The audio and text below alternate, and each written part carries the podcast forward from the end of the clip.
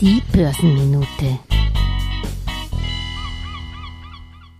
Ich gebe es ja offen zu, ich war noch nie eine Freundin von Vorsorgewohnungen.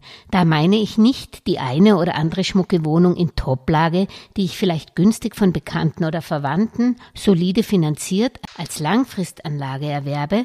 Damit kann ich mir natürlich sehr gut ein inflationsgesichertes, weil preisindexiertes Zusatzeinkommen mit den Nettomieten sichern.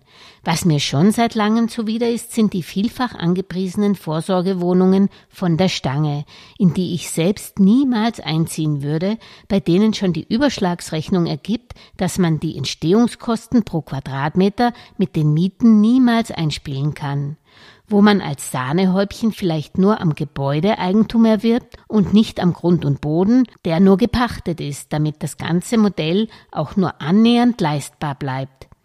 Bösartig gesagt verdient hier der eine oder andere Anbieter solcher Vorsorgemodelle vor allem als Bauträger oder Kreditgeber oder Vermittler. Und das ohne Rücksicht auf Anlegerverluste, die bei den derzeit steigenden Finanzierungskosten schnell mal außer Kontrolle geraten können. Wie bei jeder Wohnungsfinanzierung sollte man daher jetzt auch bei seinem Vorsorgewohnungsmodell seine womöglich noch variable Finanzierung überprüfen und optimieren lassen.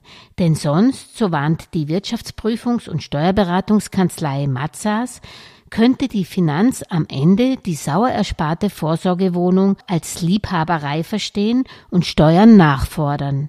Denn zumindest in Österreich ist es so, dass eine Vorsorgewohnung innerhalb von 23 Jahren einen Gesamtüberschuss erzielen muss. Sonst gilt die Vermietung als Liebhaberei und Verluste daraus lassen sich nicht mehr absetzen, gibt Florian Schmiedl, Chef bei Masas Austria, zu bedenken. Übrigens kann auch in Deutschland die Immobilienvermietung als Liebhaberei gelten, nämlich dann, wenn zu weniger als 50 Prozent der ortsüblichen Miete vermietet wird. Dann wird nämlich eine Teilentgeltlichkeit unterstellt und man kann dann die Werbungskosten nur für den entgeltlich vermieteten Teil abziehen. Also da setze ich doch lieber auf Hochpreisiges, nicht auf Luxuswohnungen, sondern Luxusaktien.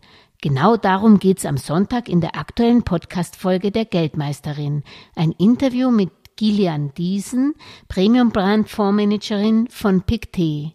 Am besten reinhören und wohlfühlen. Ein schönes Wochenende und vor allem ein informatives Wochenende mit der Geldmeisterin wünscht Julia Kistner.